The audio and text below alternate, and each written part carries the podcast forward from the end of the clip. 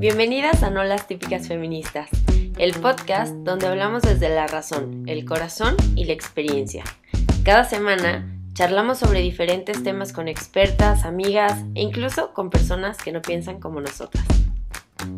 Hola, ¿cómo están? Bienvenidos a un capítulo más de No las típicas feministas. El día de hoy estamos súper contentas porque tenemos a un súper invitado al que de verdad admiramos mucho y que agradecemos que también haya una voz masculina hablando de estos temas. Bernardo, bienvenido. Muchas gracias por aceptar la invitación. Y pues, ¿cómo estás? Platícanos. Hola, hola, no, gracias a ustedes. La verdad es que es un honor estar por acá.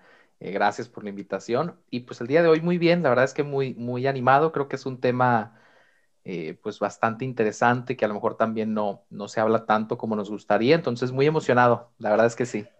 Oye, estamos felices, felices porque eh, muchas de nosotras somos fans de tu cuenta de Amor y Responsabilidad en, en Instagram y el podcast. Entonces, nos encantaría que nos contaras un poquito más sobre quién eres y un poquito también del proyecto que traes.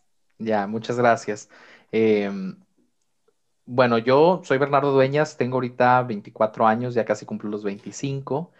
Eh, pues soy psicólogo, ahorita me dedico 100% a eso y en general pues tratar de como que de ayudar a la gente en, su sufrimiento, ¿no? Y en lo que viven en el día a día. Eh, pues he tomado varios estudios en esa parte, ¿no? Sobre todo del, sufrimiento humano. Y digo, por encima de todo eso, pues soy esposo, ¿no? Soy esposo, me casé hace como dos meses, me va a matar mi esposa por no saber hace cuánto, pero, pero sí, soy recién casado, ¿no? Soy recién casado. Eh, ahorita sigo estudiando una especialidad en teología del cuerpo, eso es como que lo, lo que me ha movido a empezar con este proyecto.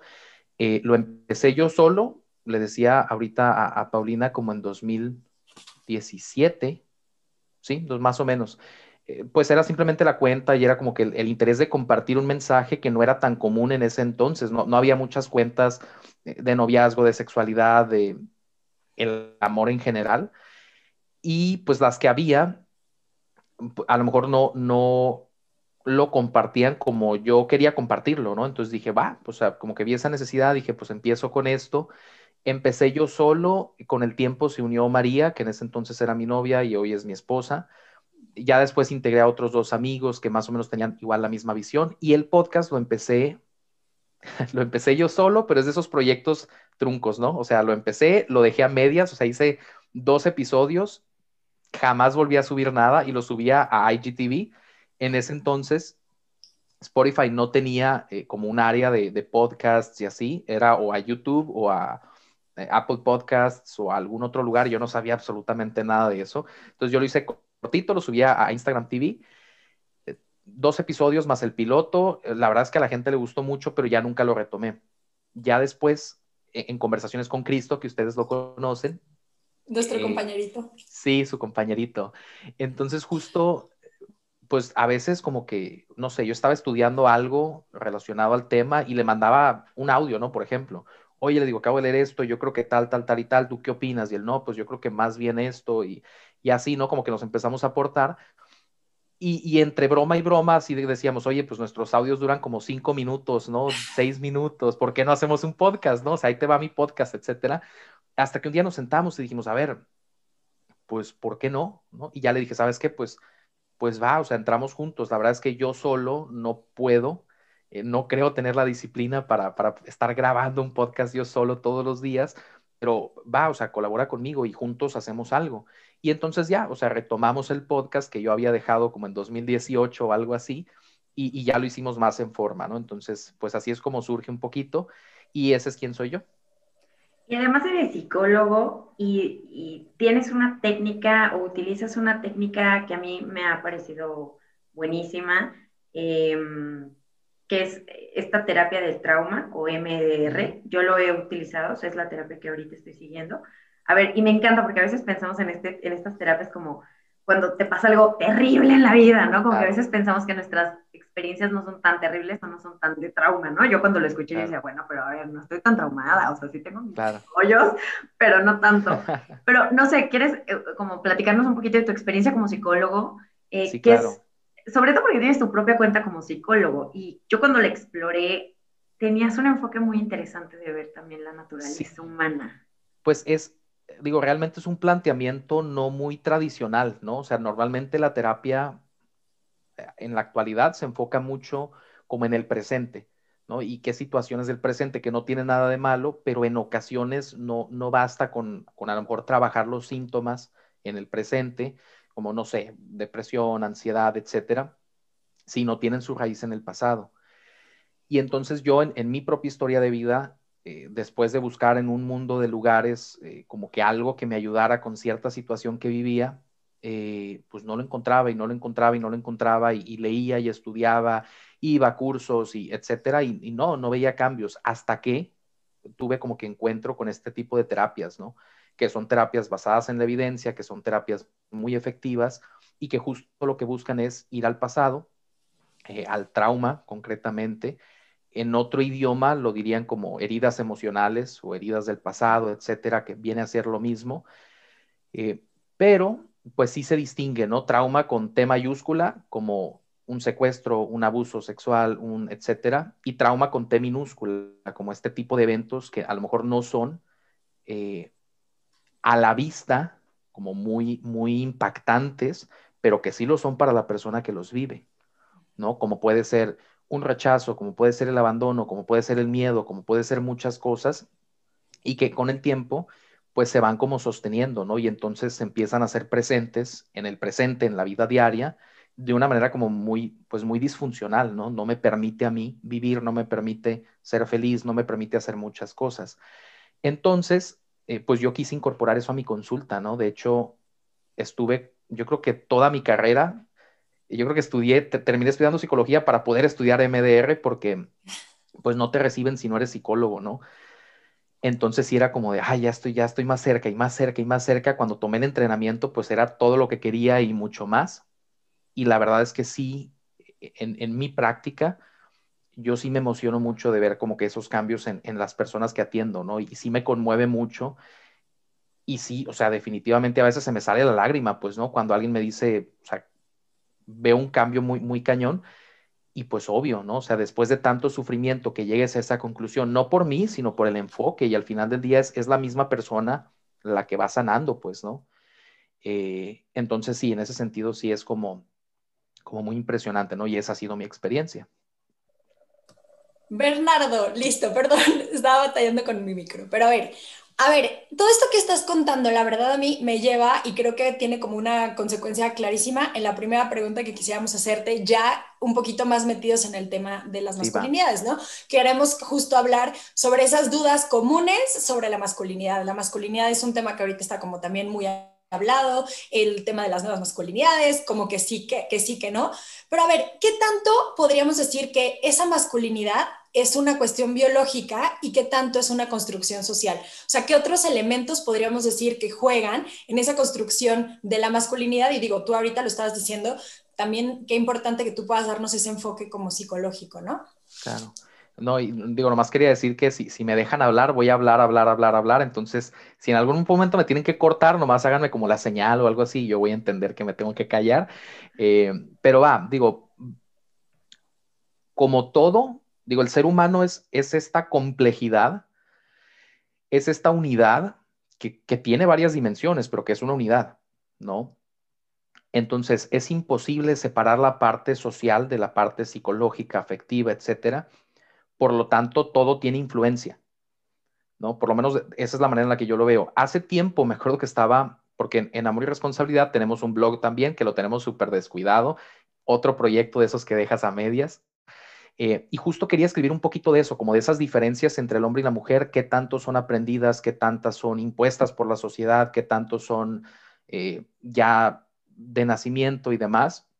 Me eché un clavado como que a varios eh, bancos de, papers y demás. No hay mucha información, la verdad, pero sí encontré como dos, tres cosas que me parecieron muy interesantes y en ambas coincidían en que estas diferencias si eran por una parte aprendidas, es decir, enseñadas y demás, pero el, componente central tenía que ver con, pues, con genética, ¿no? Como con esta parte de, digo, no, no, no por sonar cliché, pero esta facilidad de la mujer por, por sentir, o sea, la parte de las emociones, y, para el hombre que a veces es un poco más difícil, etcétera. No estoy diciendo que eso esté determinado por la genética, pero sí hay una predisposición, sí hay una facilidad, sí hay una posibilidad de que eso sea como más mm, como usual en ambos sexos, ¿no?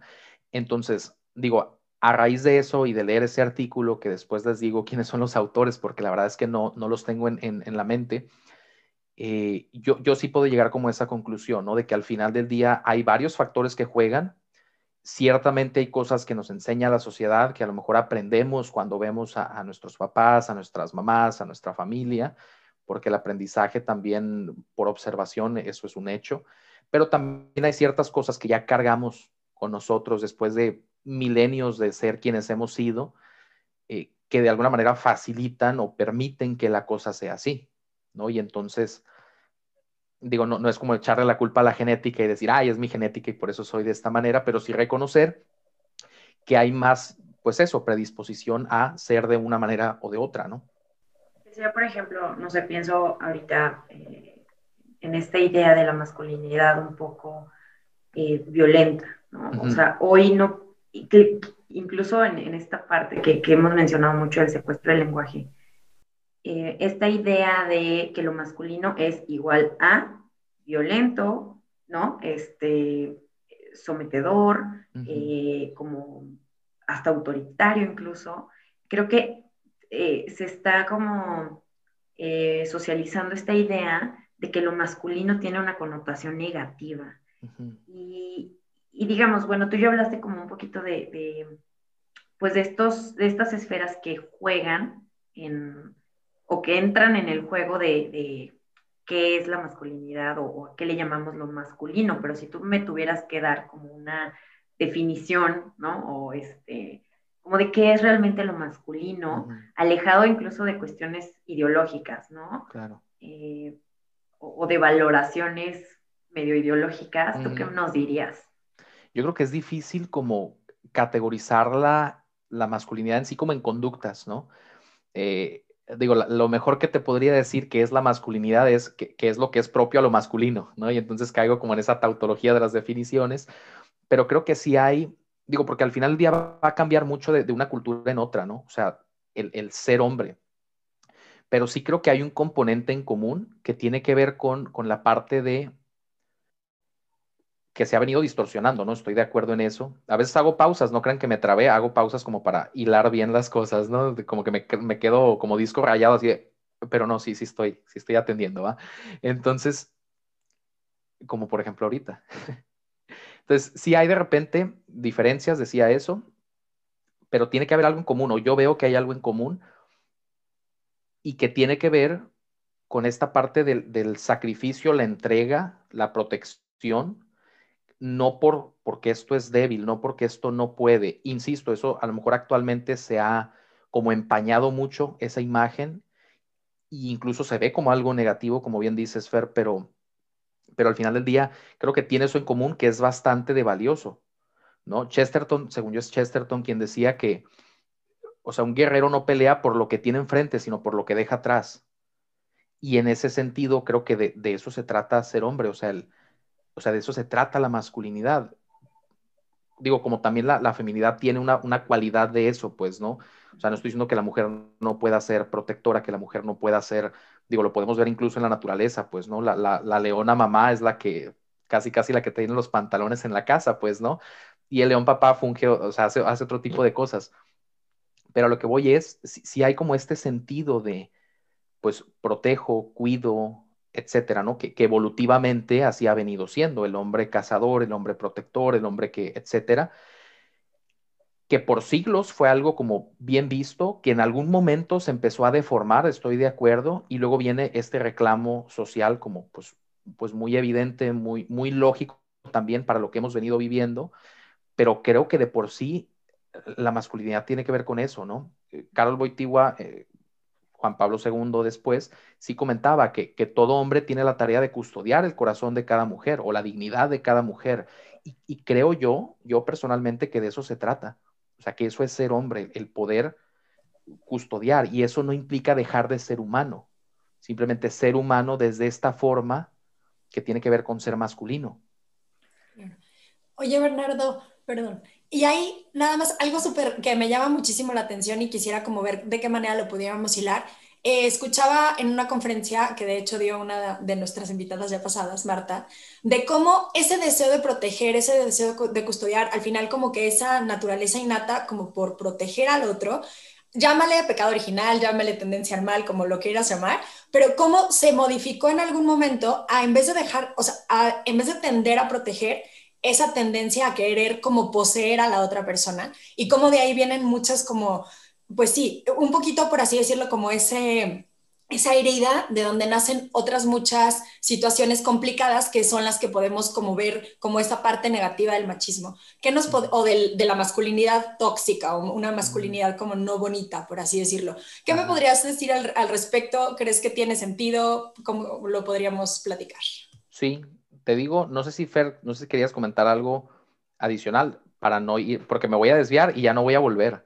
No, ¿sabes qué? Es que cuando decías lo de la guerra, esta imagen de la guerra, o sea, me, me, se hizo, me hizo mucho sentido, me hizo como mucho clic, porque me recordó a una imagen que leí hace poco en un libro que ahorita más tarde les cuento, eh, y que decía, bueno, es que tú imagina el Titanic y quiénes fueron los que se sacrificaron, ¿no? Era mujeres y niños primero, y los hombres, bueno, vamos a dejar que, que se ahoguen, ¿no? entonces tú ves al pobre de Jack dando la vida por Rose.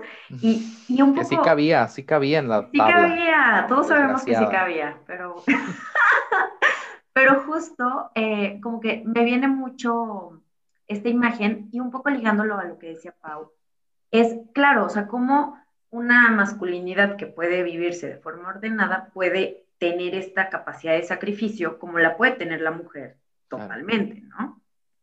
Sí, o sea, creo que como todo, todo se puede como viciar, pues, ¿no? Digo, creo que ambas, ambos comentarios tienden a lo mismo. Eh, hace años, cuando la época feudal y no sé qué, eh, existe esta figura del caballero, ¿no? ¿Y qué era el caballero? O sea, no, no hablo de caballerismo, de, ah, yo abrir la puerta, etcétera. No, no, no. Me refiero a los caballeros reales con sus armaduras, sus espadas, etcétera. O sea, su función era proteger, ¿no? Su función era servir, su función era salvar a la doncella, digámoslo de esa manera, ¿no? Y no solo a la doncella, en general al pueblo. Y como todo, cuando de alguna manera notas como esta capacidad de protección, creo que siempre está la tentación de más, ¿no? Más, más, más, más. Y, realmente nunca es suficiente, ¿no? Y creo que si, si los tres que estamos aquí nos ponemos a pensar en, esos momentos en donde decimos, pues más, siempre va a haber algo en donde queremos más. O sea, resumiéndolo en eso, ¿no? Sea poder, sea dinero, sea lo que sea. Y, creo que el chiste está en saber cómo, cómo encaminar eso, cómo encauzarlo apropiadamente y no dejar que eso te termine por dominar, pues, ¿no? Que al final del día, pues son estos pensamientos, estas creencias, estas emociones, pero ¿cómo le hago para que no estén aquí, que estén pues a un ladito, ¿no? sin que estén controlando lo que hago. Y creo que en ese sentido ni los hombres ni las mujeres son la excepción, ¿no? Eh, creo en ese sentido, volviendo un poquito a lo, de los caballeros, llega algún punto en el que son, ahora son los malos del cuento, pues, ¿no? Y ahora eran los que iban a otras aldeas o a otros territorios a saquear y abusaban de mujeres y no sé qué. Y entonces se termina por deformar eso, ¿no? Insisto, yo, yo no creo que sea algo que tenga que ver con el hombre o que tenga que ver con la masculinidad per se, sino en general con la humanidad, que a veces no, que estemos, o sea, no que nuestra naturaleza sea mala, no somos malos, por lo menos yo no lo creo, sino más bien que a veces tendemos al mal por buscar un bien, ¿no? O sea, nadie busca el mal por el mal, o sea, nadie busca eh, hacerse daño por hacerse daño, ni siquiera quien a lo mejor pudiera llegar a suicidarse busca el mal, sino en ese mal ve un bien, ¿no? En ese mal objetivo para él es algo bueno. O sea, no hay nadie en la faz de la tierra que tienda al mal, sino siempre ante un bien aparente. Entonces, en ese sentido, volviendo a lo de los caballeros, eh, a lo mejor esa parte de la ambición, del poder, etcétera, como también le puede pasar a las mujeres, pues, ¿no? O sea, en la historia también hay mujeres que han abusado del poder, que han abusado de la posición, que han abusado de, etcétera y que a lo mejor terminaban haciendo daño, ¿no? En ese sentido, creo que surge esta masculinidad tóxica, yo no la llamaría así, y ahorita pudiera hablar un poquito más de eso, pero creo que en ese sentido, como esta deformación de la masculinidad que yo llamaría machismo, ¿no? Claro, y justo mira, qué bueno que tocaste el tema de la masculinidad tóxica, porque era un punto que queríamos sacar en este episodio, porque hoy em, se habla mucho, primero de como de estas nuevas masculinidades en plural, y, y como de, como si existiera un catálogo de masculinidades y de una de estas, digamos, a ver, una de estas formas de, expresiones masculinas, pues sería la masculinidad tóxica, que este, algunos colectivos feministas lo, lo, verían como, como que es el yugo de la mujer, ¿no? este, y, y, por ejemplo, ahí, ¿tú qué opinas? O sea, ya nos dijiste, ya nos adelantaste como yo no usaría ese término de masculinidad tóxica. ¿Por qué? O sea, yo, creo, insisto, ¿no? No es que pueda categorizar la masculinidad como en estas son las conductas y entonces si, si palomeas el checklist, ya está siendo masculino, ¿no? Sino es simplemente una forma de ser, pues, ¿no? Eh, decía ahorita, yo no lo llamaría masculinidad tóxica porque la masculinidad no puede ser tóxica, ¿no? Es como el amor tóxico, el amor no puede ser tóxico, ¿no? una persona tóxica, las personas no pueden ser tóxicas, pueden tener conductas que hieren, que, los lastiman a ellos mismos, etcétera, pero no, no, no es algo esencial a, la persona, pues, ¿no? O sea, yo sí puedo decir, por ejemplo, eh, ah, soy hombre, ¿no? O, ustedes, soy mujer. Eso es algo esencial a ustedes, tiene que ver con, con ustedes, pues, ¿no? Pero yo no puedo decir, por ejemplo, soy alegre, porque no, no es algo esencial a mí. O sea, más bien cuando estoy en una conversación y hago algún chiste, soy alegre, ¿no? Creo que soy alegre, etcétera. Entonces, en ese sentido, creo que aplica lo mismo para la masculinidad. O sea, la masculinidad es, es esto. Y cualquier otra cosa que se salga de ahí, ya no es. Ya es otra cosa. Por eso decía ahorita, yo, yo no hablaría de masculinidad tóxica, sino de machismo. O sea, el machismo por sí mismo es esta deformación de la masculinidad en donde pues hace todo lo contrario, ¿no? Y en lugar de proteger, se sirve a sí mismo. Y en lugar de sacrificarse, busca para sí. Y en lugar de ser más humano, eres más piedra, ¿no? Y en ese sentido, eh, creo yo que, el machismo por sí mismo no, no solo ha dañado a la mujer, sino también al hombre. O sea, le ha quitado esta posibilidad de, de ser masculino, que tiene que ver con la entrega, el sacrificio el amor, la, capacidad de sentir como cualquier ser humano sentiría, ¿no? O sea, es falso eso de que el hombre no, no está hecho para sentir, no, sí está hecho, simplemente no hemos aprendido a hacerlo. Y a muchos nos ha tocado aprender en el camino, ¿no? Y en ese mismo sentido, pues nos ha terminado por dañar. O sea, esta dificultad de, expresar, de decir, de pensar, más allá de, de, lo que machistamente se considera ser un hombre, pues también ha hecho daño, ¿no? Eh, no sé si eso responde un poquito lo que, lo que preguntaban. Muchísimo, muchas gracias. Y justo en este tema, digo, a ver, voy a entrar con una cuestión que a mí me llama mucho la atención, ¿no? Eh, y hasta yo lo uso a veces, ¿no? Con mi, mi, hermano o con algunos amigos, este, decir, es que eres un analfabeto emocional. O sea, a ver, Tú, viendo esta realidad de la que estábamos hablando, de esas cuestiones que han ido afectando en que se construya una masculinidad, o sea, sana o no sana, o una masculinidad que no es adecuada, por así decirlo, ¿qué factores crees que influyen para que esa masculinidad sea sana y como que específicamente en este desarrollo, ¿cuáles crees que sean como los elementos básicos, eh, pues para que sea algo padre, para que de verdad sea una masculinidad que ayude tanto al hombre a ser verdaderamente quien está llamado a ser, sea pleno, feliz, y también que en la relación con los otros, específicamente con la mujer, pues pueda tener relaciones sanas, ¿no? Claro. Yo creo que por encima de todo eso, el ejemplo, ¿no? O sea, yo, yo no, digo, hablo de mí porque no, no tengo la experiencia de nadie más, pues, ¿no? Y me toca hablar de mí no como el ejemplo, sino pues es lo que sé, ¿no? Pero yo, yo no he venido caminando este camino de, sanar y demás solo por mí, sino por mis hijos, o sea, los que vienen, pues, ¿no? O sea, yo no quiero que ellos vivan a lo mejor esa dificultad de, pues, de decir, de expresar, de decir, oye, siento esto, siento aquello, de llorar, ¿no? Eh, entonces, creo que sobre todo el ejemplo, y la parte de ayudar precisamente a identificar las emociones, de ayudar precisamente a las personas a regularse, ¿no? Todos tenemos como que cierta ventana de tolerancia en donde si yo la rebaso, me empiezo a, hiperactivar y a lo mejor no, no, logro hacer muchas cosas, pero por otro lado también está la, hipoactivación, pues no, estoy por debajo de mi, de mi zona de tolerancia y entonces ya no actúo y entonces ya no hago y entonces me, todo me da igual, etcétera. Entonces, en ese sentido diría, uno, el ejemplo, dos, el ayudar a entender las emociones. Yo no diría tanto, no sé si lo dije hace un momento, pero no diría tanto regularlas, sino como dejarlas seguir su curso ¿sabes? Y eso tiene que ver con, la parte de la aceptación. Y esto aplica para hombres y para mujeres, ¿no? O sea, punto. Pero a lo que voy es, a veces, digo, las emociones están ahí por algo, ¿no?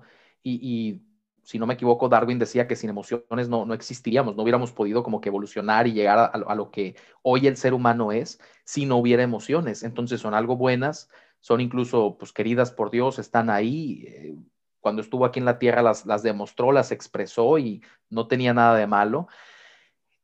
Pero justo en el trayecto a veces, cuando está siguiendo su curso la emoción, la cortamos y ya no le dejamos como que llegar a su término hasta donde tenía que llegar. Entonces, en ese sentido, es justo lo, que quiero decir, ¿no? Como dar espacio a las emociones a que estén ahí y, cambiar un poquito el discurso del, ay, ya no llores, ya no estés triste, eh, siéntete mejor, échale ganas, ¿no? Sé positivo, etcétera.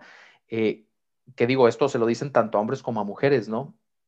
Y es muy tentador pensar que justo con las emociones aplica igual que, en todos los otros campos, pues, ¿no? En donde tengo un problema, tengo un dolor y me toca borrarlo, me toca eliminarlo. Las emociones no funcionan así, ¿no? Y por lo menos hasta ahorita la, la, pues la ciencia nos ha demostrado que no puedo eliminar mis emociones, que no puedo eliminar mis pensamientos, pero sí puedo dejarlas ser procesadas. Entonces, en ese sentido, el ejemplo, el trabajo emocional, pero también el trabajo desde niño de entender que ser hombre no le quita humanidad, ¿no? Ser hombre no, no le quita eso. Y por otro lado, no caer en el extremo de ya no pienso en mí, solo me sacrifico, solo me entrego, solo lucho por la otra persona sino también veo por mí. dime. ay, perdóname, te, interrumpí cruelmente, pero es que ahorita me acordé de lo que decías hace rato del checklist. Como que a veces, eh, tanto hombres y mujeres reforzamos esta idea de que ser hombre es esto. Alguien que es bueno para los deportes, alguien que puede ser que incluso está muy extrovertido, líder o lo que sea, ¿no? Como que tenemos una visión de lo que un hombre masculino es, ¿no? O sea, incluso ya las más grandes, ¿no? O sea, de los hombres súper masculinizados, este, tal. Em, y, a mí esa es una de las cosas que creo que más ha confundido a muchos chavos en, el decir, bueno, yo no entro en este canon, pues no soy tan hombre, ¿no? O sea, o no soy masculino, o mis tendencias son hacia otro lado. Em, o sea, ¿cómo, ¿cómo trabajar estos temas? O sea, ¿cómo entendernos en la diferencia? Porque hoy también se habla mucho, el otro día lo, escuchaba y, lo, he escuchado últimamente, como esta idea de, bueno, es que estamos feminizando al hombre.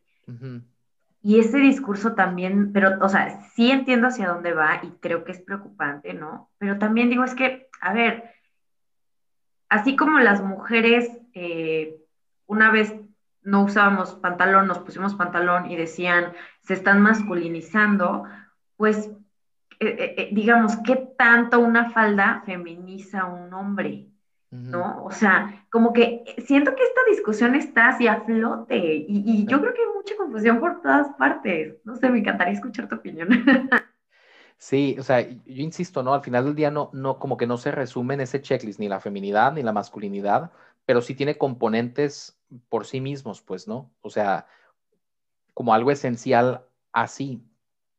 Y justo decías ahorita, a lo mejor e, el estereotipo de, alguien hombre, de alguien masculino, pues no, mucha gente sentirá que no, no chequen eso, ¿no? Y no sé, por muchos años, a lo mejor ya no, pero por muchos años un, buen estereotipo de eso era como James Bond, por ejemplo, ¿no? O sea, como el hombre que todas las podía y que a todas las mujeres atraía y que era así como que súper preciso, calculador, racional, etcétera.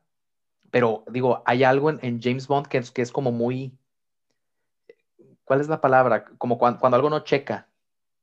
Eh, Hasta superficial, ¿no? Como medio no superficial, construido. sino como que no, no embona, como que no, eh, que es incongruente, esa es la palabra, Ok. ok, que es incongruente, gracias.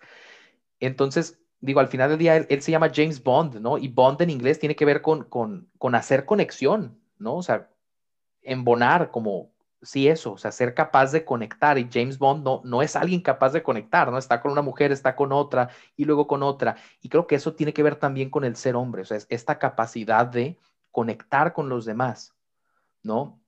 La parte de, la ropa, ahorita que decías, una, una falda que tanto feminiza un hombre, no lo sé, y la verdad es que no, no me metería como que en el tema. Yo no usaría una falda, no sé si a alguien le beneficia en algo ser hombre y usar falda o usar pantalón, eh, pero sí creo que pudiéramos empezar a caer en un extremo eh, al dejar de lado esa parte de la lucha, de la entrega, de etcétera. Y, y, y sí es bien triste, o sea, ir por la vida y voy a usar una expresión que va a sonar muy dura, pero no es mi intención como ofender a nadie, sino ahorita lo voy a, lo voy a desarrollar, pero ver a, muchos hombres como castrados, ¿no? O sea, en el sentido de eh, en piloto automático.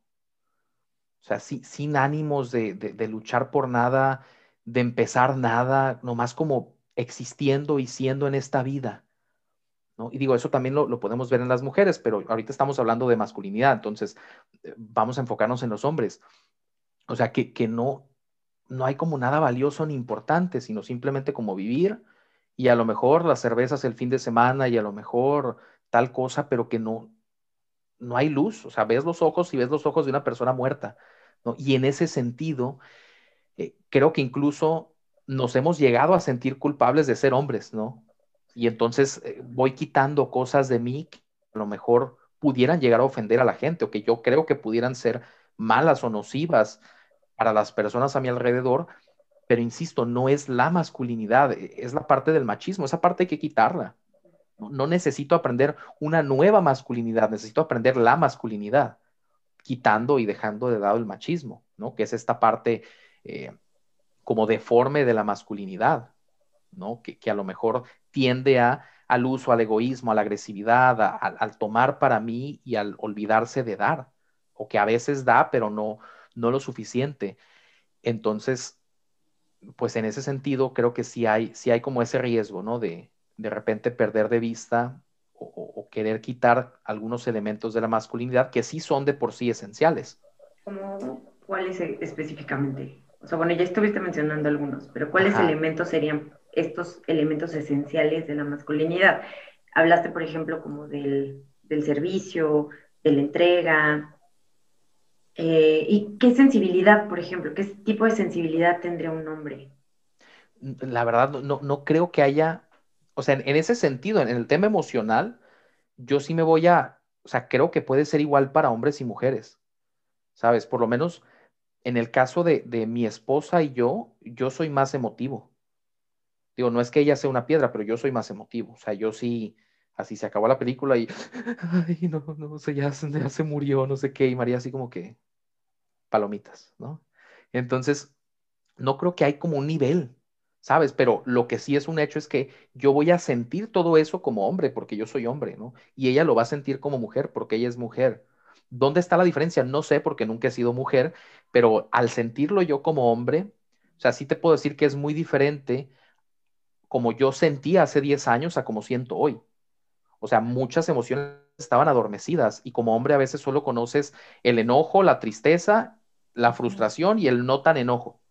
¿no? Y entonces con esa paleta de emociones es con la que tú giras, ¿no? Y entonces vas aprendiendo a nombrar otro tipo de cosas. Entonces, ¿qué elementos concretos? Yo me quedo con esos, o sea, la parte de la entrega, el sacrificio, eh, el buscar proteger, etcétera. Yo creo que eso es lo esencial a la masculinidad. Esa es mi, mi opinión personal. A lo mejor me equivoco, a lo mejor hay otras, pero hay otras partes que tienen que ver con ser persona, sí. ¿no? Que, que, en gran medida lo, lo, ha cubierto como la parte de la masculinidad, perdón, la parte del machismo, y que necesito volver a aprender a ser persona siendo hombre, ¿no? Que es esta parte de conectar, que es esta parte de reconocer las emociones, que es esta parte de, pues, caminar una vida valiosa, que es importante para mí y que no necesito eh, como que alguien me eche porras, que yo mismo lo puedo hacer, eh, eh, hablando de esta parte de, de estos hombres que a veces se ven como sin luz en los ojos, ¿no? Sí. Y de ese punto, la verdad, Bernardo, muchas gracias por lo que nos compartes, porque sí me quedaba pensando, volviendo, perdón, a mi término horrible de, de analfabetas emocionales, pero es que, a ver, no lo estoy diciendo, o sea, como que creo que sí es un punto bien importante, porque, a ver, tú lo estás diciendo, el ser hombre es una forma de ser persona. Y en esa forma de ser persona, entendido que la persona tiene cinco dimensiones y que una muy importante de esas dimensiones es la afectiva, qué triste que justo la palabra que tú hablabas de ir castrando, pero no nada más la realidad del hombre, sino su, o sea, todas las posibilidades que tiene también en ese campo afectivo. Y cómo obviamente el ir cortando con esa posibilidad de dejarme ser y sentir las cosas que voy viviendo, como tú decías, el dejar que vayan siguiendo como ese círculo, las emociones, que me hacen ser humano, que me hacen encontrar como una realidad mucho más amplia de la vida, pues qué triste que en el momento en el que vas cortando con esto, que muchas veces sí, la sociedad o lo que tú gustes y mandes ha ido como queriendo quitar esa posibilidad o encerrar esa posibilidad de los hombres, pues no nada más les afecta en esa área, por supuesto que indirectamente va a tener repercusión en todas las demás, lo que tú dices, la falta de luz en los ojos, pero también yo creo que en otras muchas situaciones, también en la parte social, también en la parte personal, porque no me estoy identificando conmigo mismo. Entonces, a ver, en este punto, quisiera como también dar el brinquito a lo demás. A ver, específicamente tú podrías identificar o podrías decir, a ver, creo que como sociedad, como mundo, como personas, podríamos tratar de dejar de hacer o de hacer A, B y C para ayudar a que los hombres sean más plenamente hombres? ¿Cuáles puntos crees que serían como básicos en esta situación? Digo, vuelvo a lo mismo, a lo mejor no hay un checklist como de, cosas por hacer, pero sí en general como,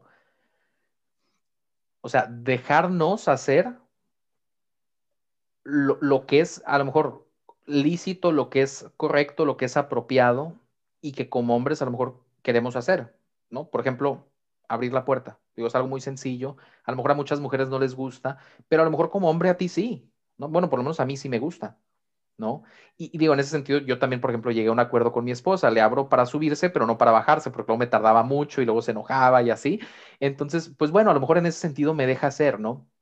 Y, esto lo, lo, digo de la experiencia de ella, y espero nunca escuche esto porque creo que se va a molestar un poquito. No, no es cierto, no creo que se moleste, pero siempre le escucho, ¿no? Que, por ejemplo, cuando yo estoy jugando videojuegos, ¿no? Que es para mí como un momento de, no solo de como de echar guerra, sino también de echar relajo, pues, ¿no? Porque estoy con mis amigos, más ahorita en pandemia que no los puedo ver. Eh, ok, me siento a jugar y a lo mejor me da ese tiempo, pues, ¿no? Digo, obviamente implica para mí también ser responsable y no descuidar lo que yo tengo que hacer en mi casa, pues, ¿no? Porque al final del día, pues la casa es de los dos y me toca y a ella le toca y así. Pero en ese sentido, pues, ok, me permite a mí como convivir con otros hombres, estar con otros hombres, ¿no?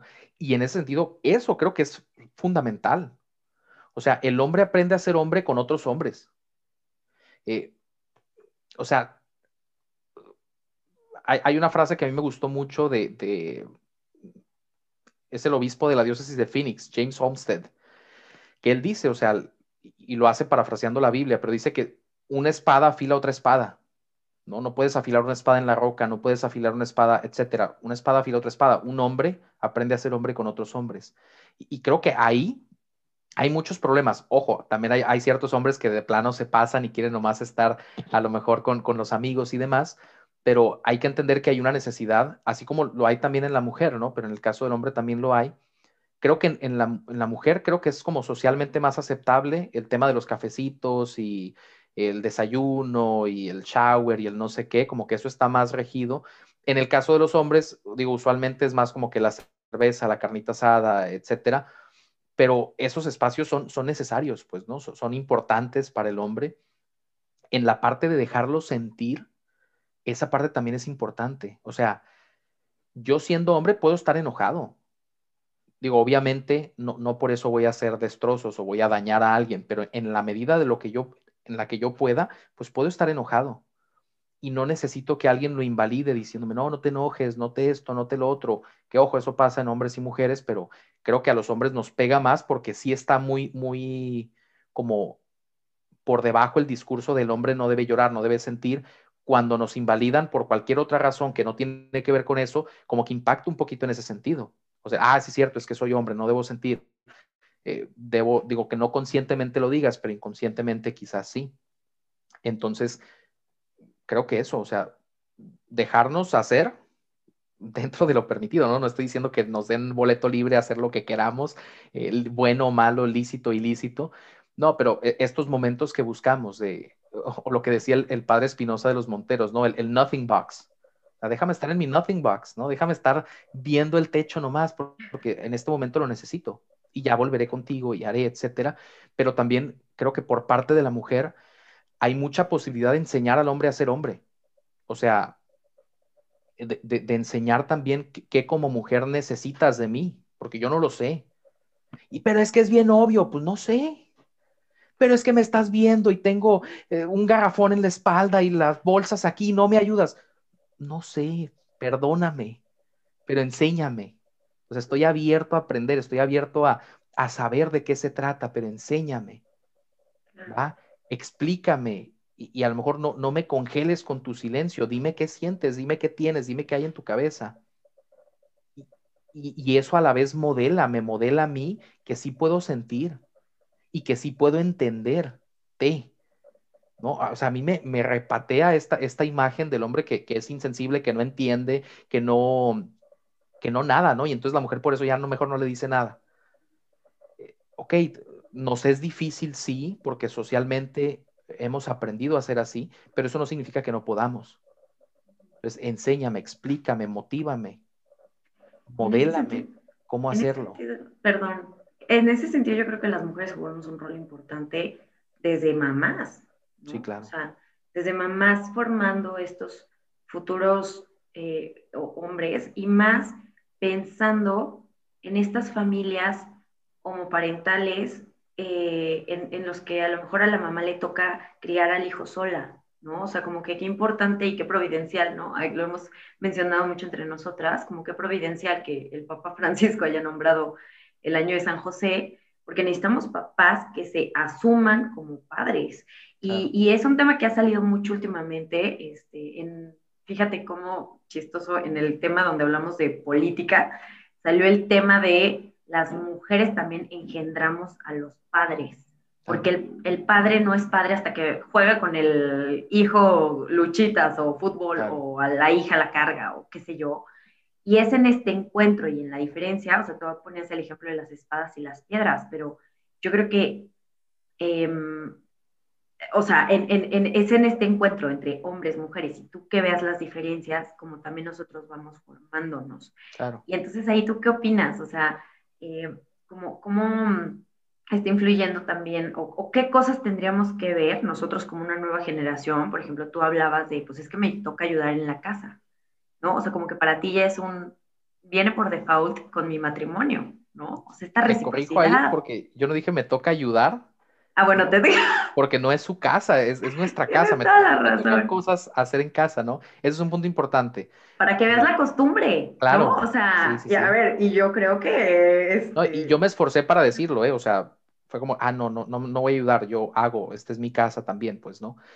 Pero sí, fíjate, no hay, no hay yo sin tú, no existe. Por lo menos eso, eso hemos aprendido ahorita está, está muy en auge lo que es la, teoría de marcos relacionales, que es una teoría del pensamiento, que la trae muy en auge Stephen Hayes, que es el autor de la terapia de aceptación y compromiso. Quien quiera leer está padrísimo, está muy interesante, pero explica eso, cómo se desarrolla el yo solo en relación con otro. Yo no puedo saber que yo soy yo si no hay un tú. ¿no? Yo no puedo entender que yo soy alguien que está aparte de todo este mundo y del mundo físico, material, que es aparte de ti, si no hay un tú. Yo no puedo desarrollar este sentido de conciencia, que hasta podríamos decir es espiritual, porque no, no hay algo tangible que lo desarrolle, si no hay un tú. Entonces, en ese sentido, cuando hay un tú, yo entiendo que yo soy yo y tú eres tú, que mis pensamientos no son tus pensamientos. Y eso ocurre más o menos cuando eres niño, en la etapa verbal. Cuando entras al mundo verbal, pierdes muchos, de hecho, no, no, usualmente no te acuerdas de nada, pues, ¿no? Por esa razón, porque es cuando yo entiendo que yo no soy tú y el hijo entiende que no es la mamá ni es el papá, él es él.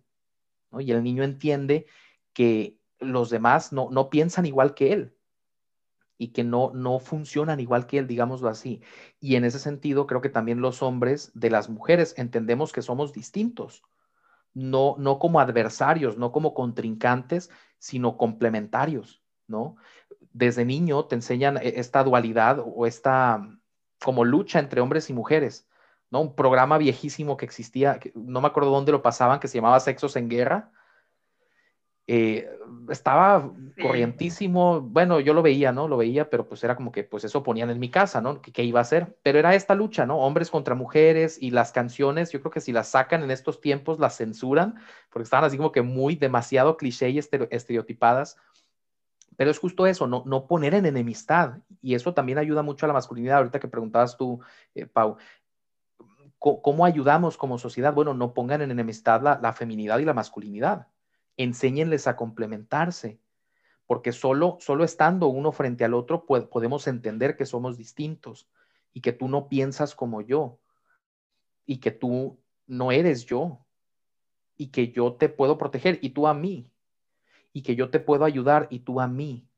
Pero entonces déjame ayudarte. Ahorita que decías lo de lo de como mujeres están formando a los a los futuros hombres, a los futuros papás, bueno, hay que responsabilizar al hombre de sus emociones, de sus acciones, no que ayude en casa, que colabore en, esto que es su familia, ¿no? Que entienda que no está ayudando, que, está haciendo lo que le toca hacer, ¿no? Y en ese sentido entra un poquito el machismo, sobre todo aquí en México, en donde el, hijo varón a lo mejor no, no limpia, no barre, no trapea, no cocina, llega más tarde. A ver, en ese sentido sí, digo, el tema de los horarios es verdad, como mujer eres, eres parte de una población que tiene más riesgo de, peligrar, pero ahorita como hombre también, digo, como mujer en ciertos sentidos, como hombre en ciertos otros, pero vamos, es como si vas a Tepito con un Rolex que acabas de comprar, pues no les vas a pedir respeto, te van a saltar y te lo van a quitar y a lo mejor te hacen daño, pues, ¿no? En ese sentido, cuidas los tiempos, no, no, no estoy diciendo que, ah, el hombre sí que salga, que disfrute, que, etcétera, ambos hay que cuidarse, ¿no? O sea, ambos hay que tener cuidado en ese sentido, pero, pero es común en las familias mexicanas que eso pase. No sé en otros países, no he vivido en otro lado, eh, tampoco he leído al respecto, pero a lo que voy es, ok, vamos siendo justos, vamos siendo no solo por el bien de la mujer, sino también por el bien del hombre, que entienda que somos diferentes en estas cualidades esenciales, pero no en dignidad, no en derechos, no en, etcétera, ¿no? Eh, en ese sentido, creo que creo que ya me terminé por desviar, ya ni me acuerdo qué era la pregunta, pero... No, no te apures, al revés, Bernardo, mil gracias, porque todos esos comentarios como que creo que enriquecen mucho. Pero bueno, a ver, ya a manera como de ir cerrando un poquito, quisiera como compartirte algunas como conclusiones que me vienen un poquito a la cabeza y que me digas como que qué opinas al respecto. En primera, creo que hablamos muchas veces de masculinidad y feminidad como si fueran tal cual como dos, dos cajas cerradas, cuadradas, que como tú dices tienes que cumplir con un checklist y si no los cumples o no eres o no cumples con este rol o no cumples con este otro. Y creo que también toda esta discusión de las masculinidades y de las nuevas masculinidades y demás, pues ok, a lo mejor no estaremos de acuerdo con todo lo que se plantea, pero sí creo que nos han abierto hasta cierto punto al poder dialogar sobre que estas cajas no son tan, tan rígidas y que estas realidades, como tú dices, no son 20 palomitas que si no cumples con dos ya no estás dentro del club, ¿no? Entonces, qué interesante y qué importante poder dialogar de esto. Y creo que algo que me, me llegaba mucho cuando ibas tú hablando es el ver que más que el generar una teoría de qué es masculino y qué es femenino, yo creo que es el abrir la puerta a que lo podamos ir encontrando, como tú dices, cada quien en su realidad, tú como hombre, nosotros como mujeres, y en la relación con el otro. Y que por eso es tan importante que pues se entienda que ambos somos personas con dignidad, con cinco dimensiones, con una afectividad que tiene que aprender a vivirse de una manera pues como natural, real, eh, válida este, y no censurada, por así decirlo. Y que aquí también daría brinquito, bueno, si quieres comentar algo de este punto, pero también daría un brinquito a este último punto que hablábamos del papel de las mamás, y yo retomaría también mucho el tema del papá, ¿no? O sea, lo que decía Fer de la carta del Papa, de, o sea, sobre San José, a mí hay una frase que me fascinó y tal cual dice que el mundo necesita padres, rechaza a los amos porque los que quieran usar o como ver en posesión a los otros, pero necesita padres que amen y que con su amor y con su ejemplo puedan ir construyendo una sociedad mucho mejor y que de verdad sepan ser esa figura que todos, hombres y mujeres, necesitamos para poder ser plenos, ¿no? Entonces, ¿qué opinas de mis, de mis conclusiones? Sí, creo que, creo que son muy, muy, muy acertadas y, y efectivamente, como dices, eh, este discurso de las nuevas masculinidades, hay cosas que tenemos en común. Digo, yo no estoy de acuerdo con todo, pero hay elementos que sí podemos compartir, como esta parte de combatir el machismo, etcétera. Creo que el problema está en definir cada cosa y es difícil porque tiene que ver la cultura, tiene que ver la, la parte individual, pues, ¿no? Yo, por ejemplo, no soy un hombre de deportes, pero eso no me hace menos hombre que otros hombres que sí. Claramente tampoco soy un hombre de gimnasio, ¿verdad? Eh, luego me tocará definir qué tipo de hombre soy, pero eso no, no me hace menos hombre. Y, es así de sencillo. Por eso es complicado cuando me decías, a ver, ¿qué conductas, eh, cómo, cómo es la masculinidad? No, no, tengo idea, pero te puedo hablar de estos como ejes transversales que, que a lo mejor sí compartimos entre hombres por lo menos estadísticamente, habrá culturas en donde el hombre sea diferente y pues no lo sé, la verdad no las conozco, pero sí tenemos elementos en común con este discurso. Y punto número dos, la parte del, del, hombre como papá es fundamental, pues, ¿no? Digo, lo, mencioné al, inicio, no me enfoqué tanto en eso como me hubiera gustado, pero, pero ciertamente, o sea, hay una crisis ahorita de masculinidad porque hay una crisis de paternidad, porque no, no, hay, no está viendo papás. Y eso no, digo, a veces hay, pero no están, ¿no? Por este elemento a lo mejor machista de es que el hombre tiene que trabajar y el hombre no se ocupa del hogar y el hombre, etcétera. Entonces, ¿cómo ayudo a, las nuevas generaciones a que se forjen como hombres verdaderos, digámoslo así, teniendo papás presentes, que puedan modelar cómo ser hombre y ser humano al mismo tiempo, cómo ser masculino, no ser un macho, no necesito ser un macho alfa, ya, ya no andamos corriendo en cuatro patas, ¿no? O sea, necesito ser un hombre, un hombre de familia, que con su esposa colaboren juntos por la familia, como esto que decía ahorita eh, Fer de, ah, bueno, tú pues colaboras en tu casa, etcétera. Pues sí, o sea, hay que enseñar esa parte también, que somos responsables ambos de lo que vamos construyendo, de lo que queremos hacer juntos, porque el camino no es nomás de mi esposa, el camino no es nomás mío, es, de ambos. Y creo que eso lo marca muy bien el modelo del papá. Entonces yo, creo que son muy acertadas tus conclusiones. Eh, y sí, la figura del papá es muy importante porque el hombre aprende a ser hombre con otros hombres. Y el primer hombre que, que tiene es el papá. Y a ver, va a haber gente que nos escuche y que diga, no, pues yo no tengo papá, ya me jodí. Pues no va por ese camino, ¿no? O sea, hay otras figuras que, que van supliendo esa parte un abuelo, un tío, eh, que me enseñaron y que estuvieron ahí, que a lo mejor estuvimos arreglando el carro, que a lo mejor podamos el, césped, pero que me, fue compartiendo esa parte de, del, ser hombre. ¿no? Hay un libro que a mí me gusta mucho que se llama Forjados por el Padre, y, el autor va explicando cómo, por ejemplo, las manadas de, osos o de lobos, eh, los, los más grandes van dejando las huellas del camino correcto para que los que vengan atrás sepan qué sendero van a recorrer, que no se pierdan. Entonces creo que en ese sentido, como hombres, estamos llamados a dejar el camino marcado que los que vienen atrás tienen que caminar. Y no, lo, no que lo tengan que caminar porque es lo correcto o es lo que socialmente se dicta, sino porque hay, un anhelo real en el corazón del hombre por estos temas, la parte de la entrega, la lucha, el sacrificio. Eh, este mismo autor en otro libro digo, entre algunas otras cosas, menciona que un hombre siempre quiere tener una aventura que vivir, una belleza que rescatar, ¿no? no porque la mujer sea débil, sino anhelamos eso, ¿no? Y lo ves en los niños cuando son el héroe y cuando están jugando y se dan cuenta y no sé qué. O sea, todo niño quiere ser el Power Ranger rojo, ¿no? Porque era el, era el cool, era como que el, el, que siempre estaba ahí y el que siempre ayudaba. Y no es solo por el tema, ay, el poder y no sé qué. No, o sea, a ver, quiero ser, quiero ser útil para ti, ¿no? Quiero, quiero poderte amar verdaderamente y a veces no, no sé cómo hacerlo, entonces ayúdame a aprender, enséñame cómo, no, no, no me juzgues, no me critiques, enséñame y explícame y, seguro hay, hay, mucha más disposición de parte de los hombres a vivirlo de esa manera, ¿no? Oye, y si quisiéramos aprender un poquito más de estos temas, ¿qué libros nos recomendarías? Además, bueno, este que mencionaste. Yo creo que estos dos, hay uno que se llama Salvaje de Corazón, que es del mismo autor, eh, el de Forjados por el Padre, que a mí me encantó porque el, subtítulo es Aprende lo que tu padre nunca te pudo enseñar, ¿no? Y para mí fue así como muy, muy llegador. Eh, digo, gracias yo, yo tengo papá y claro que siempre ha estado ahí. En algún punto no, no tuvimos la mejor relación, pero va, o sea, eso se ha ido reconstruyendo, pues, ¿no? Y es parte de, pero sí el libro, o sea, a mí me tocó fibras que yo no conocía, ¿no? Entonces, esos dos. Y hay otro libro que se llama Cry Like a Man, Llora como hombre. Eh, no recuerdo cómo se llama el autor, pero él, hace un trabajo increíble en zonas como, pues, mm, sí, como con muchas dificultades económicas y así, con niños, ¿no? Entonces los entrena en karate, pero mezclado con esta parte de, de las emociones y del ser hombre.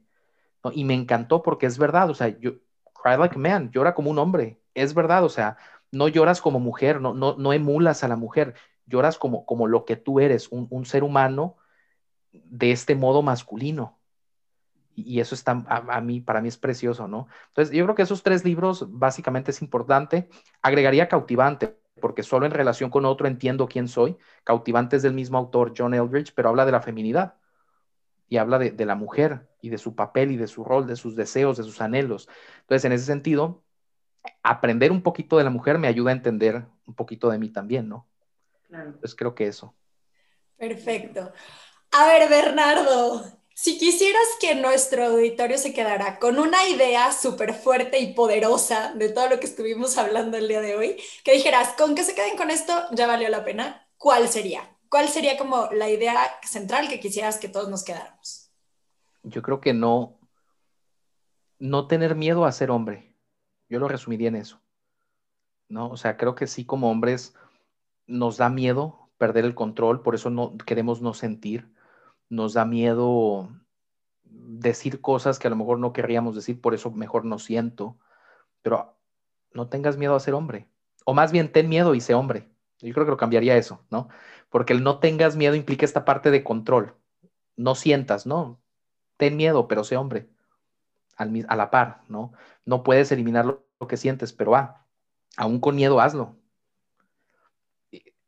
Busca estos anhelos y creo que con eso dejaría a la gente que nos escuche. Buenísimo. Oye, ¿en qué redes sociales te encontramos? Eh, pues estoy en Facebook, Estoy en Instagram, estoy en Twitter, estoy en, pues yo creo que ahí es lo, es lo, lo, básico, ¿no? En YouTube creo que también. Pero bueno, en, todos lados estoy como soy Bernardo D. Eh, de hecho, en, en, videojuegos también estoy como soy Bernardo D.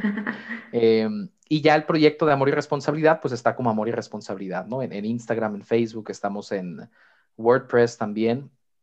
E, en Spotify, pues el, el, podcast se llama Amor y Responsabilidad del Podcast. Entonces, pues son, son bienvenidos también a, darse la vuelta por allá. La verdad es que el tema de masculinidad no, no lo hablamos mucho, no, no sé por qué, pero no, no es como muy común. Eh, digo, creo que vale la pena y a lo mejor a partir de hoy lo, lo, hacemos un poquito más, pero sí, ahí pueden encontrar como que pues más material y otro tipo de cositas, ¿no? Muy bien, pues muchísimas gracias Bernardo. O sea, es un gustazo estar platicando de estos temas contigo, que además no solo conoces desde la teoría, sino pues te toca llevarlo a la práctica con el acompañamiento a, personas reales, ¿no? Entonces eso es valiosísimo. Pues te, agradecemos muchísimo y seguro eh, recibirás alguna otra invitación para estar en este podcast más adelante. Con mucho gusto, muchas gracias a ustedes por invitarme por acá y pues espero poder dejar algo, ¿no? No estoy aquí como el gurú ni como el maestro, sino como alguien que pues que ha atravesado esta parte y estoy abierto a, la posibilidad de equivocarme, pero hasta ahorita pues es, es, desde donde vivo, ¿no? Y entonces pues un gusto poder compartir esa parte de mí y de lo que he venido aprendiendo y viendo, ¿no? Muchísimas gracias de verdad, Bernardo. Fue una gozada y eso, yo creo que lo que tú dices, gracias por compartirnos sobre todo lo que tienes en el corazón y tu experiencia. Y pues bueno, ya para ir cerrando, nada más sí les queremos recordar que no olviden seguirnos también a nosotros en Instagram, en Twitter, en Facebook y por supuesto seguir escuchando y compartiendo estos podcasts. Esperamos que tengan mucha riqueza para ustedes y que lo que les guste lo vayan compartiendo. Fer, no sé si quieras decir algo más. Compartan este podcast porque a ver, este es contenido que muchos hombres necesitan en sus corazones. Muchas gracias, nos vemos en el próximo episodio. Bye bye.